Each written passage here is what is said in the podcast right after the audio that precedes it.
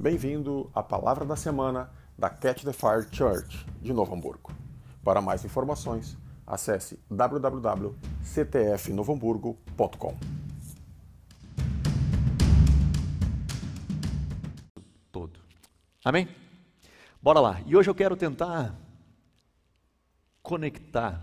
Eu espero que eu tenha sucesso com você você que está aqui, você que está nos assistindo aí, que, gente, que eu consiga fazer isso. Mas o meu objetivo é seguir a linha que eu tenho falado nesses últimos dias, ou desde que nós entramos em quarentena, e tentar conectar com essa, essa mensagem escatológica que Jesus nos entrega. Porque Jesus ele fala assim de um final dos tempos. Um dia vai chegar o fim dos tempos. Um dia nós viveremos os últimos dias. Ou melhor, o último dia dos últimos dias.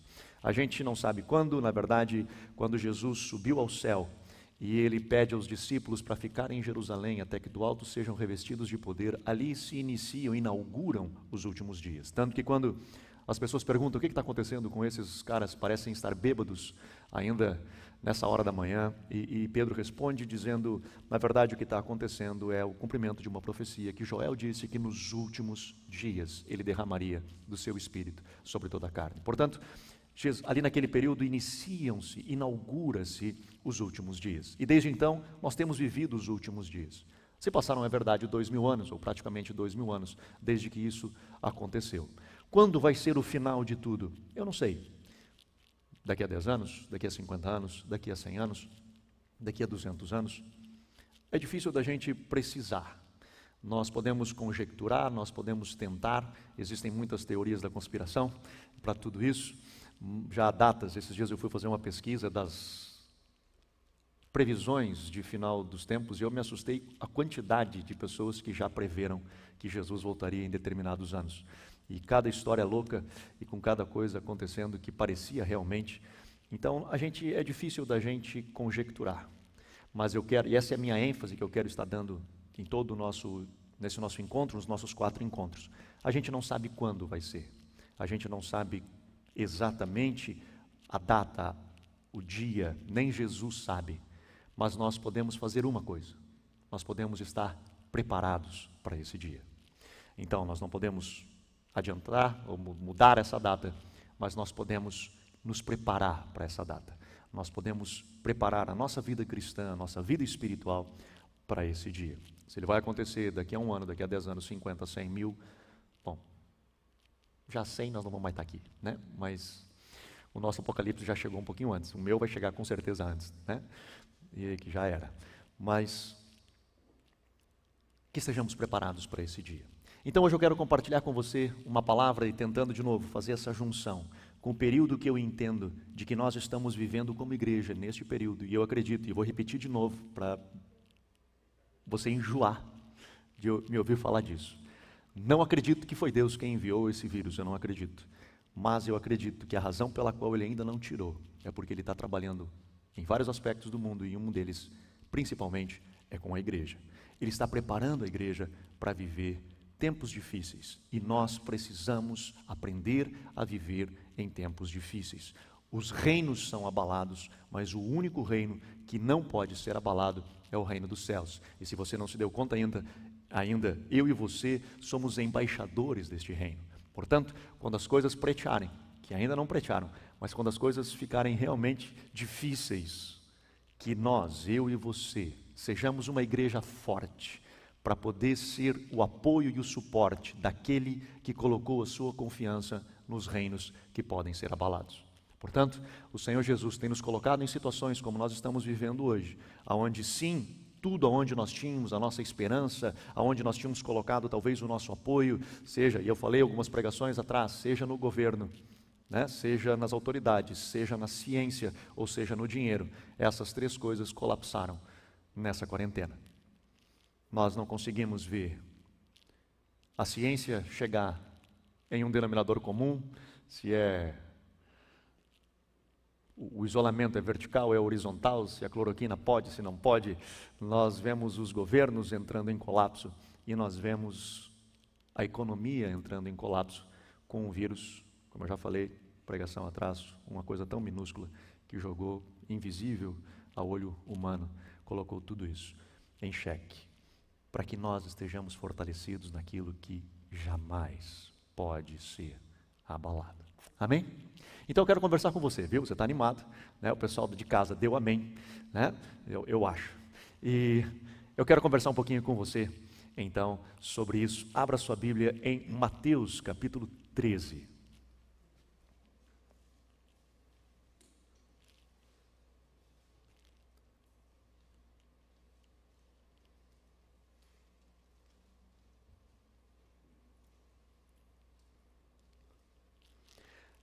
Mateus capítulo 13, nós temos as, as, parábolas de Jesus. Quem gosta de estudar os evangelhos vai lembrar de que no capítulo 13 Jesus ele dá uma sequência de parábolas. Ele entra assim, ó, metralhando em parábolas. E ele inicia a primeira parábola falando a parábola do semeador, que saiu a semear, a parte caiu à beira do caminho, a parte caiu na terra, a parte caiu né, em, em pedras, outra no meio dos espinhos e outra caiu em boa terra.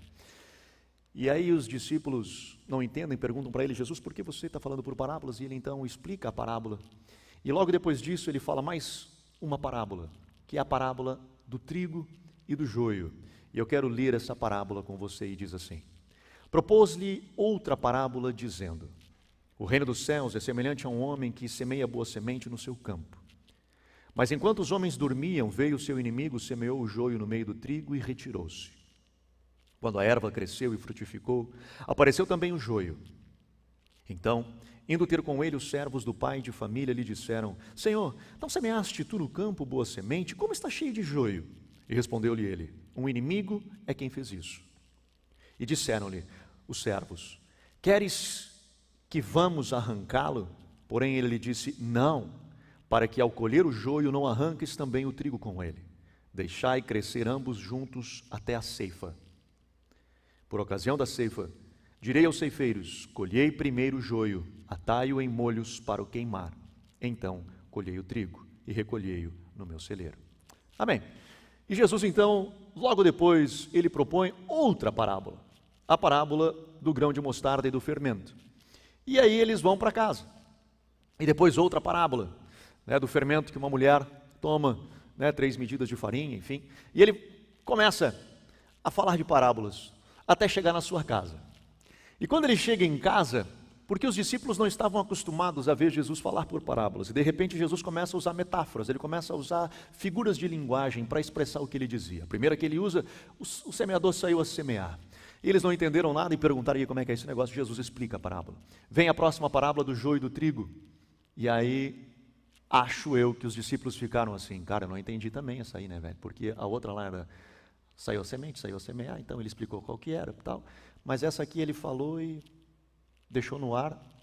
Ninguém quis perguntar, tipo, para sair de trouxa, sabe? Aquela assim, tipo, não, vamos perguntar. Eu não entendi, mas deixa quieto. Até que saíram dali e chegaram em casa. Chegando em casa, estavam só os discípulos e Jesus, o verso 36 diz assim: Então, tendo despedido a multidão, foi Jesus para casa. E chegaram ao pé dele os seus discípulos, dizendo: Explica-nos a parábola do joio do campo. É mais ou menos assim: Jesus, já que estamos só nós aqui, deixa eu te falar um negócio. Não entendi nada, não. Talvez a tua ideia era com a primeira ter explicado para a gente, mas não, não, peguei, a gente não pegou aqui. O pessoal é meio atrasadinho, a galera demora um pouquinho. Então, se tu puder dar só um nortezinho para nós aí, como é que é mesmo o esquema aquele da parábola do joio lá, que não peguei.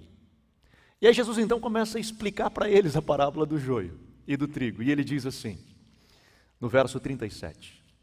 E ele respondeu, preste atenção: O que semeia boa semente é o filho do homem, ou seja, Jesus, Deus.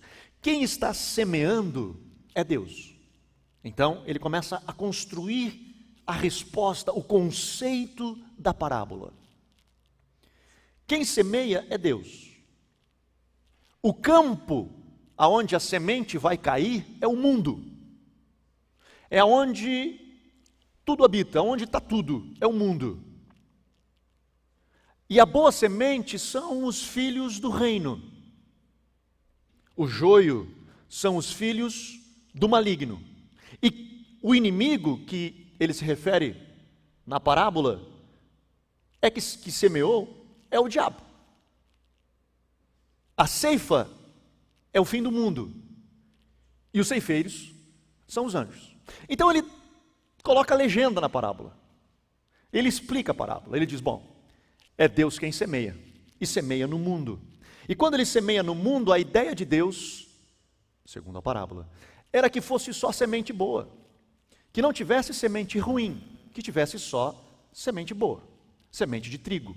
E ele plantou a semente de trigo e tinha um plano: crescer e multiplicar e povoar a terra, exercer domínio sobre ela e haja o domínio de Deus sobre toda a terra. Mas o inimigo, o diabo, ele semeia uma semente ruim, uma semente de joio, no meio do trigo. E essa semente ela cresce junto. Então quando a gente olha para o mundo, a gente vê tudo, tudo misturado. Nós vemos as sementes de Deus e as sementes plantadas por Satanás. Nós vemos aquelas que são trigo, mas também aquelas que são joio. Os servos que fazem a colheita são os anjos. E o dia da colheita, Jesus diz, é o fim dos tempos. Porque os servos, lá na parábola, chegam para o dono, da, o pai de família, e diz assim: Tu quer que nós venhamos arrancar a erva daninha, que nós venhamos arrancar o joio? Ele diz: Não, não é a hora de arrancar. Porque se hoje nós arrancarmos, nós podemos também perder o trigo. Então deixa, deixa lá. Mas vai chegar o dia, vai chegar um dia, aonde vai ser a colheita, vai chegar a hora da colheita. E quando chegar a hora da colheita, vocês vão proceder, vocês anjos, vão proceder de duas formas. O que é joio, vocês vão colher primeiro. Vocês vão arrancar o joio.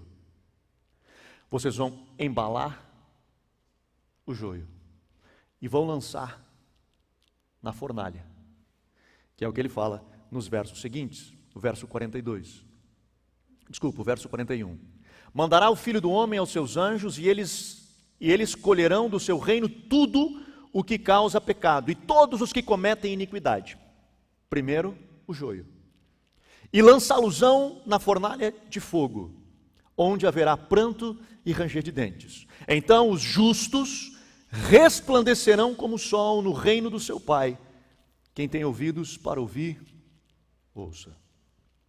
Essa é uma parábola aparentemente dura porque nós, na nossa sociedade de hoje, nós temos uma certa dificuldade nessa sociedade meio narcisista, assim, né? Que curte o seu eu, curte o seu alto prazer. Ela tem dificuldade, por exemplo, de eu dizer, olha, mano, vai chegar assim um dia lá no final, aonde quando o Senhor dizer, ok, acabou, vamos passar a régua, e nós vamos organizar esse negócio aqui, nós vamos organizar a bagunça. Jesus disse que esse dia chegará. Nós esperamos esse dia. Os discípulos esperavam esse dia, tanto que Paulo, se referindo ao final dos tempos, ele diz assim: Aqueles que morreram com Cristo ressurgirão primeiro, ressuscitarão primeiro, e depois nós, os vivos, nos encontraremos com Ele nos ares. Paulo acreditava que Jesus voltaria enquanto ele ainda estava vivo. Eles tinham a expectativa do retorno de Jesus, o que nós ainda temos. E precisamos ter. De novo, não sabemos quando isso vai acontecer, daqui a 10, 100, 50, 100 anos, não sei, a gente não sabe. Mas nós, é, é, um dia, Jesus aqui afirma que um dia ele vai passar régua. E ele vai separar filhos de Deus dos das trevas. Ele vai separar o joio, o trigo, do joio. Ele vai fazer essa separação. E vai sim lançar no lago de fogo e enxofre o joio. O que, que isso tem a ver com a gente, cara? Como é que esse negócio tem a ver conosco? Obviamente que tem tudo a ver. E eu trouxe aqui o trigo. Viu? A gente tem até efeitos especiais né, na pregação de hoje. Mas a gente tem aqui, que já me sujei, me sujei tudo com esse negócio aqui. A galera de casa acho que consegue ver melhor até que vocês, né? Porque a câmera consegue pegar mais perto aqui. Mas o trigo, ele tem tem alguns que já caíram fora aqui. Ele tem uma. Uns negocinhos aquele aqui, que eu não sei como é que é, né? É que a minha aptidão agrícola não é muito grande. Melhor, ela não existe. Mas aqui dentro ficam as sementinhas do trigo. Quando a gente aperta, a gente sente o fruto do trigo. Isso aqui já era, né? Isso aqui está seco pra caramba. Mas o trigo ele fica com a frutinha aqui dentro, o fruto dele, a semente dele, ele fica aqui dentro. O joio, ele é muito parecido com o trigo, muito parecido. Mas tem duas características que eu quero conversar com vocês hoje. E a primeira delas é que diferencia o trigo do joio, é que o joio, ainda que seja muito parecido com o trigo, ele não tem fruto dentro. Você aperta e ele não dá fruto. Você aperta e ele não tem fruto. Quando você olha no campo, ele parece igual. Eu fui ver alguns vídeos na internet que do trigo e do joio, quando você olha assim, uns terrenos cheios de joio, parece trigo. E é só joio. Porque ele é muito parecido com o trigo. Ele tem a imagem do trigo, ele tem a forma do trigo, ele só não tem o fruto. Ele só não expressa frutos de fazer parte de algo maior do que ele mesmo.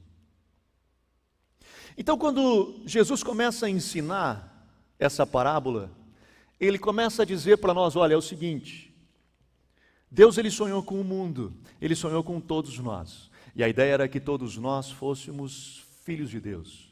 O objetivo de Deus não era que o diabo tivesse semeado nada, o objetivo de Deus era que fosse um ambiente onde Deus reinasse. Nós conhecemos a história que o diabo se intromete e então semeia da sua semente e essa semente se espalha. Hoje nós temos duas: joio e trigo. Convivendo junto. Alguns têm a aparência de ser trigo, mas não é. Ele se parece com trigo, mas ele não tem frutos, como João Batista diz: produzir, pois, frutos dignos de arrependimento, produzir frutos que identificam que você mudou de vida, produzir frutos que identificam que você não é mais a mesma pessoa. Tem frutos. Ele começa a explicar, a, a dar um norte para a gente, dizendo assim, cara, a tua vida ela, ela é diferente. Quando tu conhece a Jesus e tem a sua vida transformada por Ele, produz frutos dignos de quem pertence a essa casa, de quem pertence a essa família. Por que eu estou falando essas coisas para vocês? Obviamente, dentro do conceito de que eu, tenho, que eu tenho falado nesses últimos dias de uma igreja forte, nós precisamos olhar para dentro de nós. De novo, o mundo pode se abalar, o reino dos céus não pode se abalar. É o único que não se abala e nós, como embaixadores deste reino, precisamos representá-lo nessa terra. E para isso, este tempo, eu creio que o Senhor está nos dando para nós olharmos para dentro de nós mesmos e fazermos uma revisão dentro do nosso coração. E vermos como as coisas estão acontecendo aqui dentro do nosso coração. Algo interessante dentro desse aspecto de joio e trigo é que quem separa o joio do trigo não somos nós. Quem separa o joio do trigo são os anjos. Os anjos são quem são os ceifeiros. Não somos nós. Não somos, não sou nem eu, nem é você quem diz: esse aí é joio, esse aí é trigo. Não foi me dado a capacidade nem o direito de apontar e dizer isso aí é joio e isso aí é trigo. Todas as vezes que a igreja acreditou que ela tinha esse papel, ela feriu as pessoas. E hoje nós temos um bocado de trigo que se perdeu porque foi amassado pela própria igreja de gente que não soube lidar, porque a igreja assumiu um papel de apontar e dizer: isso aí é trigo, isso aí é joio. E nós, como igreja, excluímos essa pessoa do convívio, e nós, antecipadamente, antes da colheita, antes do final dos tempos, nós já jogamos ela no lago de fogo e enxofre. A partir da nossa percepção a partir daquilo que eu achava que era certo. Isso tem um problema. Sabe qual é o problema? Tem vários, né? Mas um deles. É que quando nós nos colocamos nessa posição de, de, de sermos os ceifeiros, de sermos nós quem dizemos isso é, é santo isso é profano, nós temos a tendência a dizer algo mais ou menos assim: aquilo que eu não concordo, aquilo que eu não gosto, eu digo, isso Deus não gosta. E eu assumo como sendo de Deus, e tudo aquilo que não for daquela forma, eu declaro isso é joio. E o pior, aquilo que talvez Deus não aprova, mas eu não acho tão errado assim, para mim, essa leitura, quando eu vejo algo que não é tão errado para mim, quando eu olho para Deus, eu penso, não, mas Deus ele não é tão radical assim. Isso ele permite.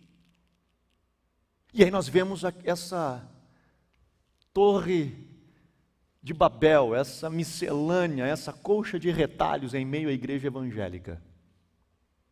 Porque ela assumiu um papel que não é dela.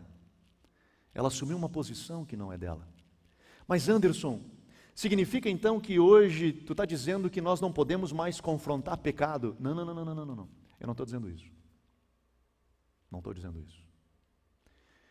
Porque a igreja ela tem vários papéis e um deles é um papel profético sobre as nações. Jesus disse: Vocês são o sal da terra e a luz do mundo. O mundo está em trevas. Se a igreja não brilhar com a verdade do Evangelho, o mundo entra em escuridão. Nós somos o sal da terra. O sal não é só para gerar sede na vida das pessoas, para que elas venham ao Evangelho. O sal não serve só para isso, ele serve também para conservar. O dia que a igreja perder o seu sabor, Jesus diz, ele serve para ser pisado e lançado fora porque ele perdeu a capacidade de conservar a terra.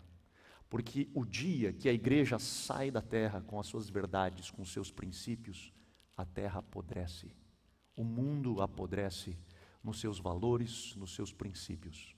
Portanto, nós precisamos sim nos posicionar com os nossos valores. Sim, pecado é pecado e nós vamos continuar gritando aos quatro cantos de que pecado é pecado.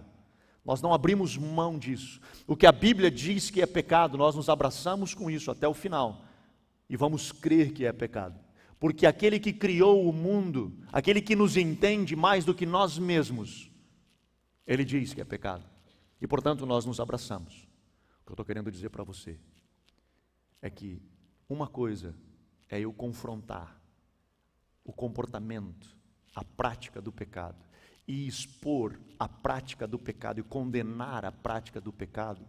E outra coisa é eu expor pessoas. É eu colocar de uma forma aonde eu me coloco numa posição de anjo ceifeiro, de dizendo tu serve e tu não serve. Aí eu começo a entrar num caminho perigoso. Paulo escreve em 1 Coríntios capítulo 4, e ele diz assim: escrevo, escrevo-os Escrevo-vos, não para envergonhá-los, mas para admoestá-los como a filhos. Quando Paulo escreve, ele diz: Eu não estou escrevendo isso. E Paulo, em Coríntios, ele escreve duro, porque ali a igreja estava brincando de ser igreja. Tinha genro tendo relação sexual com a sogra, e estava uma confusão. E ele bate duro com o pecado, ele fala da carnalidade. Ele diz: Vocês ainda estão tanto tempo na igreja, eu tenho que dar leitinho para vocês. Você precisa crescer, está mal. E ele então, duro, ele bate duro, ele confronta o pecado. Mas ele não faz isso para envergonhar as pessoas. Ele faz isso para alcançar o coração delas, para salvar elas da condenação, da ira vindoura. Quando nós confrontamos as pessoas, nós não confrontamos para expulsar as pessoas, as pessoas, nós as confrontamos para alcançar as pessoas. Meu irmão, você que é membro dessa casa, e eu, como pastor, eu tenho essa missão, e se porventura chegar, cair no meu colo a informação de que você tem vivido liberalmente no pecado, eu vou chamar você e vou confrontar você. Porque esse é o meu papel, e eu não vou confrontar você para envergonhar você, eu vou confrontar você para salvar sua alma. Eu vou confrontar você como um pai confronta o seu filho, porque quer que o seu filho alcance aquilo que o pai no seu coração anseia de melhor ao seu filho. Por isso que Paulo diz: quando eu confronto você, quando eu escrevo, escrevo duro, eu não estou escrevendo para envergonhar vocês. Eu não vou ficar expondo vocês. Quem é isso, quem é aquele, quem fez isso. Eu estou dizendo a prática que vocês estão fazendo está mal. Isso está errado. E ele faz duro, e ele é duro. E a igreja, de novo, precisa ter esse papel profético na sociedade. Fomos chamados a ser sal e luz. Não podemos perder o nosso sabor. E nós vamos assim até o fim. O que eu estou querendo combater hoje aqui, ou pelo menos um dos aspectos do que essa parábola nos ensina neste tempo difícil, é que, primeiro, antes de nós olharmos para o outro e apontarmos o dedo para o outro e dizer o que está errado no outro, Jesus está nos chamando para olhar para dentro de nós mesmos, para fazer uma análise da nossa vida, para fazer uma análise de como está sendo aqui dentro, como é que eu estou lidando com tudo isso, na minha vida hoje. E aí, eu olhando para mim, eu sou trigo, eu sou joio, e às vezes a gente fica naquele negócio, meu Deus do céu, vai vir o fim do mundo e eu estou com medo. E a gente fica com medo, vai que eu não pedi perdão de tudo que eu precisava pedir perdão. E eu lembro logo que eu me converti, eu pelo menos devo ter me convertido umas 85 vezes, mais ou menos. Toda vez que depois da primeira vez que eu aceitei Jesus e fui para frente e oraram comigo, pelo menos mais uns quatro meses, toda vez que fazia apelo, eu ia para frente, até que alguém chegou para mim e disse assim, oh, mano, deu, deu, não precisa mais, já deu, já deu já está certo, acho que Jesus já viu, acho, né? Acho. Porque eu tinha esse negócio, cara, porque, cara, eu, eu, eu, eu pequei, então eu preciso pedir perdão e, e, aceitar Jesus de novo, né, para ser salvo de novo. E eu ficava nesse negócio, digo, não, calma, calma, calma, respira, respira. Não funciona bem assim. Mas algumas pessoas, elas ficam com medo, como é que vai ser, cara? E, e, e se, eu, e se eu batear mesmo, né, cara? E como é que vai ser lá no final dos tempos, quando os anjos vierem? Como é que vai ser comigo? Eu aprendi uma música é, na cadeia. E deixa eu explicar, para você não achar estranho antes. Né? Porque a gente fala assim fica estranho esse negócio. Mas foi na cadeia mesmo que eu aprendi essa música. Eu estava conversando com a Miriam essa semana, ela estava lendo um texto de Ezequiel, de Oséias, e ela compartilhou comigo o texto. Disse, ah, olha que legal, Anderson, assim, tal, tal, tal. E ela foi compartilhando, a gente começou a conversar e eu lembrei dessa música. Há uns anos atrás, é, por dois anos, eu fiz trabalho como capelão na PEG, na Penitenciária Estadual do Jacuí, só para você ficar tranquilo. Eu ia de livre, espontânea vontade conseguia sair de lá. Só para deixar claro para você, eu podia sair de lá. E então, nós íamos sempre, eu ia no sábado e no domingo. No sábado era o, o trabalho de capelania, e no domingo a gente tinha as famílias né, dos presos iam, e ainda que eu não tinha nenhum familiar lá, mas a gente tinha uma ligação com um dos presos e que acabou construindo essa ligação, então nós íamos também no dia de família lá. Então eu ia no sábado sozinho e depois ia com a minha família eh, no domingo para estar com eles. E fizemos isso por dois anos. E nesse processo, eh, eu, a gente tinha lá na, na, ala 1 da PEG, são perto de 2 mil presos, eu acho, na PEG, eu não, eu não lembro, era 1.500 na época, perto de 2, eu não sei quanto tem lá, mas enfim, era uma galera. É uma das maiores penitenciárias aí do Estado. E na ala 1, no setor 1, era o setor dos irmãos. É onde os irmãos ficavam. Nem todo mundo ali era crente, mas quando os caras queriam se livrar de alguma facção, alguma coisa, iam para o dos irmãos. Então, tinha o líder lá da, da, da, do setor lá, que eu me esqueci o nome lá, como é que fica lá, mas eles têm, cada um tem um líder que é preso, né, que é um dos presos que é o líder, e então se ele deixava entrar, eles transferiam o cara para lá e ele ficava. E aí o que eles fizeram, de acordo, né, o pessoal da SUSEP, enfim, a, a, diretoria do presídio concordou, uma das celas, que cabia mais ou menos uns 30 presos, né, de morar ali, eles fizeram a igreja. Então ali era um templo, tinha os banquinhos de madeira, e tinha lá tudo lá, e o resto da, da, da ala, né, dos presos ali, nas celas, eles ficavam por ali. E no sábado e no domingo tinha culto a gente fazia culto. E era culto penteca, mano. Não era qualquer culto, não era culto pentecostal. A galera terno e gravata, né? Era massa. chegava lá, os presos tudo de terno e gravata. Pensei, rapaz, primeira vez que eu fui, pensei, como é que veio todos esses irmãos? Né? Tipo, lotaram a. Não, era todos presos lá, tudo bonitinho, terno e gravata e tal. E aí eles cantavam e tinha uma música, cantaram uma música que eu, que eu uh, aprendi lá e nunca mais me esqueci. Eu não vou cantar para vocês, obviamente, até porque eu não lembro exatamente como ela é, mas é naquele estilo de música sertaneja, assim, sabe? Que conta a história de tudo e contava a história de dois meninos. E a história dos meninos era assim: os dois eram amigos e eles cresceram juntos. E foram crescendo e um gostava mais de estudar, o outro não gostava tanto de estudar. O que gostava de estudar terminou o ensino fundamental, terminou o ensino médio, e aquele que não gostava de estudar não terminou nada e ficava com os amigos na rua. Mas eles eram amigos. Aquele que gostava de estudar foi para a faculdade, e aquele que não gostava de estudar, depois já não tinha estudado mesmo, já fez algumas amizades ruins e acabou na vida do crime. Acabou sendo preso. E foi preso, ficou na cadeia. E esse outro amigo que gostava de estudar se formou em direito. E esse amigo soube que o seu amigo havia se tornado em direito, escreve uma carta, se formado em direito, escreve uma carta para ele dizendo assim: "Rapaz, eu estou preso, mano, e eu preciso da tua ajuda. Me dá uma mão". E ele então foi lá, ajudou ele, tirou da cadeia e botou em liberdade. Passou um tempo, de novo, acabou preso de novo. Foi preso. E ele escreveu para seu amigo. E aí o seu amigo foi lá, ajudou ele, tirou ele da cadeia.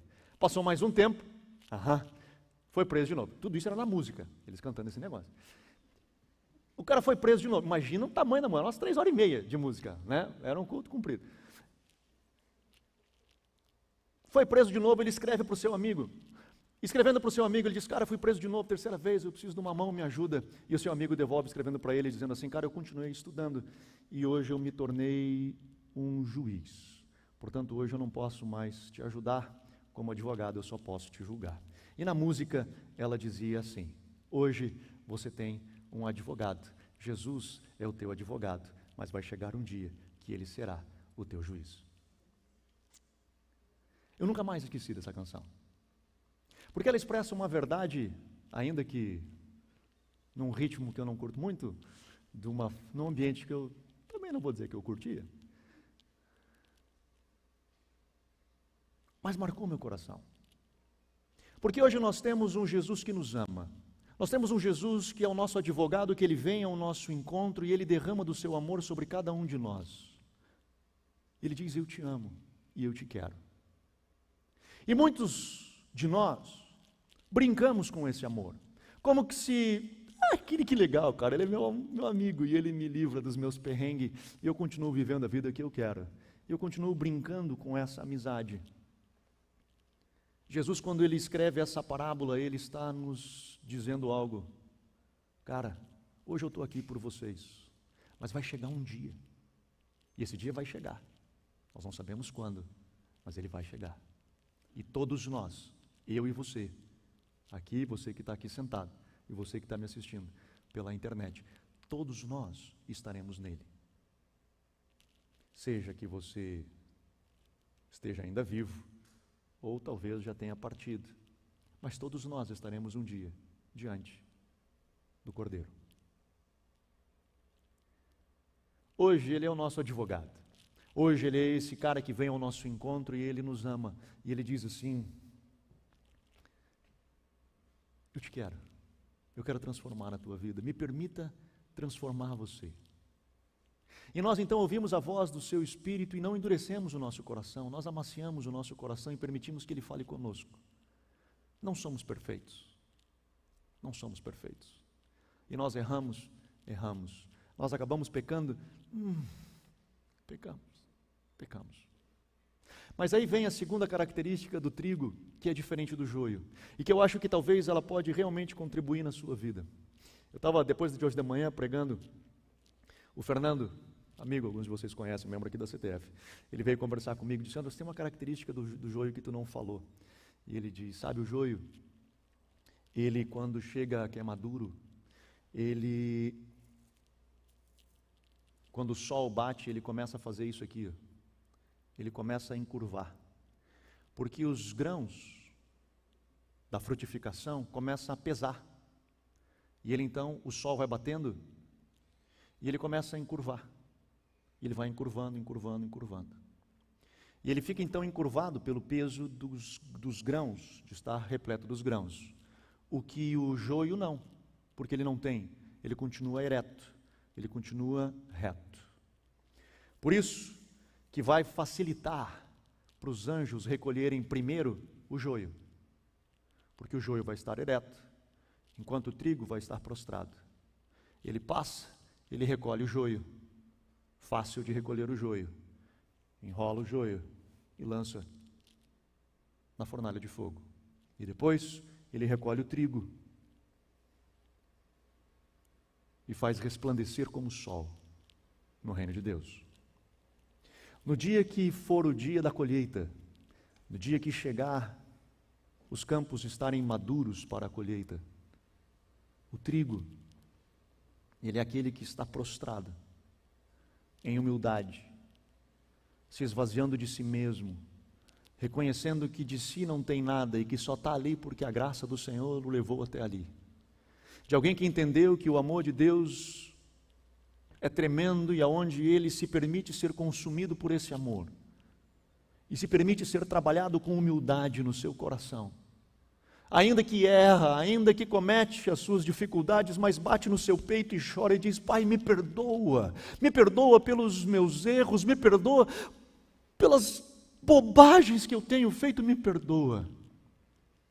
Se você tem nos acompanhado antes da pandemia, uma das últimas pregações, se não foi a minha última pregação antes da pandemia, eu falei sobre a porta estreita, não sei se vocês lembram. Mas quando eu falava da porta estreita, nós comumente dizemos, você tem que parar com isso, parar com aquilo, parar com aquele outro. Não quero repetir aquela pregação, mas nós dizemos para as pessoas, para com isso, parar com aquilo, parar com aquele outro, para aceitar Jesus, senão você não vai parar na porta, não vai passar na porta estreita. A porta é estreita. Só que eu, eu, eu menciono na, na, pregação e digo, nenhum de nós, quando fomos aceitar Jesus, Jesus, Jesus disse assim, para, antes de me aceitar, você vai ter que fazer, parar com isso, parar com aquilo, parar... Não. Efésios diz que nós estávamos mortos nos nossos delitos e pecados, Deus veio ao nosso encontro, nos amou e mudou nossa história. Nós entramos pela porta estreita, cheio de pecado, cheio de coisa, e fomos salvos por Ele, pela Sua graça, pelo Seu amor. E assim como a porta é estreita, o caminho é igualmente estreito. Para nós andarmos no caminho, nós também precisamos ser trabalhados. Então eu preciso deixar isso, aquilo, aquele outro. Assim como nós passamos pela porta estreita, o caminho também é estreito.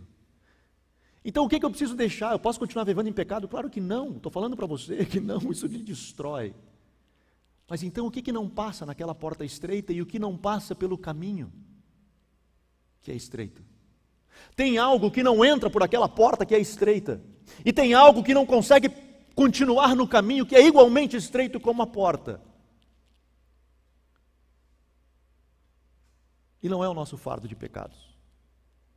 O que não passa por aquela porta estreita é o seu ego, é o seu orgulho, é o seu ego inflado. Porque para você entrar pela porta da salvação, mesmo podre na lama do seu pecado, você precisa fazer uma coisa: Deus, eu preciso de Ti. Eu sou podre, eu sou um pecador. Eu careço da Tua graça, eu careço da Tua misericórdia. E a graça do Senhor nos alcançou e mudou a nossa história. E para nós permanecermos no caminho que continua sendo estreito, eu não posso achar que eu sou o cara. Eu não posso achar que, bom, eu já entrei, eu fui salvo, eu posso viver de qualquer jeito. Agora, é, recebi Jesus, levantei minha mão, o evangelista orou por mim. Ele disse para mim que meu nome estava escrito no livro da vida. Eu anotei na minha Bíblia, eu guardo minha Bíblia num cofre em casa, para garantir a minha salvação. Meu irmão, nós continuaremos no caminho que é estreito se nós continuarmos com um coração humilde, quebrantado, dizendo: Senhor, trabalha na minha vida, muda a minha história. Eu ainda tenho coisa para ser transformado, eu ainda tenho coisa para mudar. Meu irmão, eu estou há quase 30 anos nessa jornada de fé e eu ainda hoje oro, Senhor, sonda o mais íntimo do meu coração, traz a minha mente onde eu tenho pecado, as coisas que eu tenho feito, ainda tem coisas dentro de mim que precisam ser transformadas. E eu não posso ignorá-las eu não posso ignorá-las. Eu não posso achar que eu sou o cara. Não é só porque eu estou sentado no meio da galera, não é só porque eu tenho aparência de trigo que eu sou trigo. Eu só sou trigo. Se eu me curvo diante de Deus e carrego comigo frutos que identificam que eu realmente fui transformado. Do contrário, eu posso falar igual, eu posso me vestir igual, eu posso compartilhar até os posts da igreja.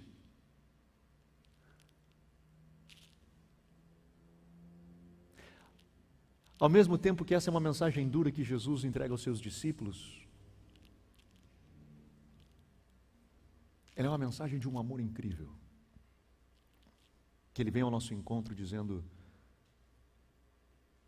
como diz Isaías, enquanto é tempo, busca o Senhor invoca-me. É tempo, dá tempo.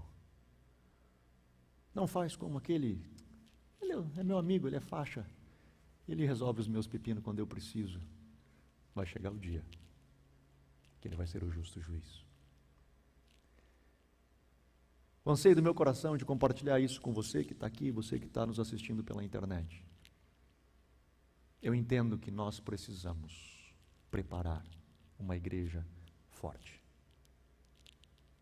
Quando eu falo de uma igreja forte, não me refiro à instituição nem à denominação.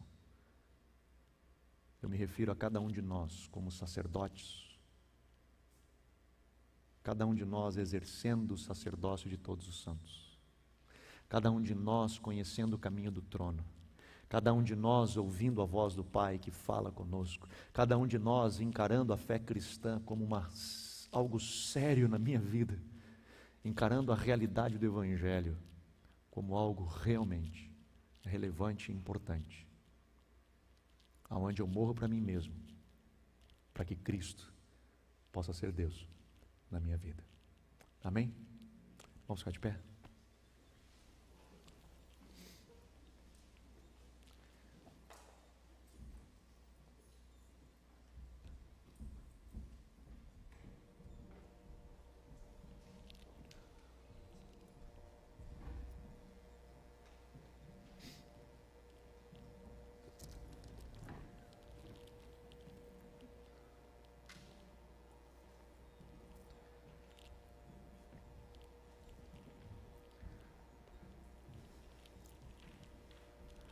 Amados, eu quero orar com vocês e vou orar com e por vocês. Ainda falava semana passada, ainda não podemos ter momentos de ministração, né? não podemos impor as mãos, pedir que você venha, pelo menos por enquanto.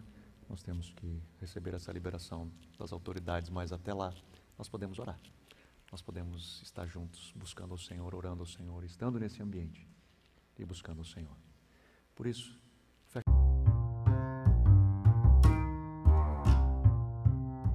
Você ouviu a palavra da semana.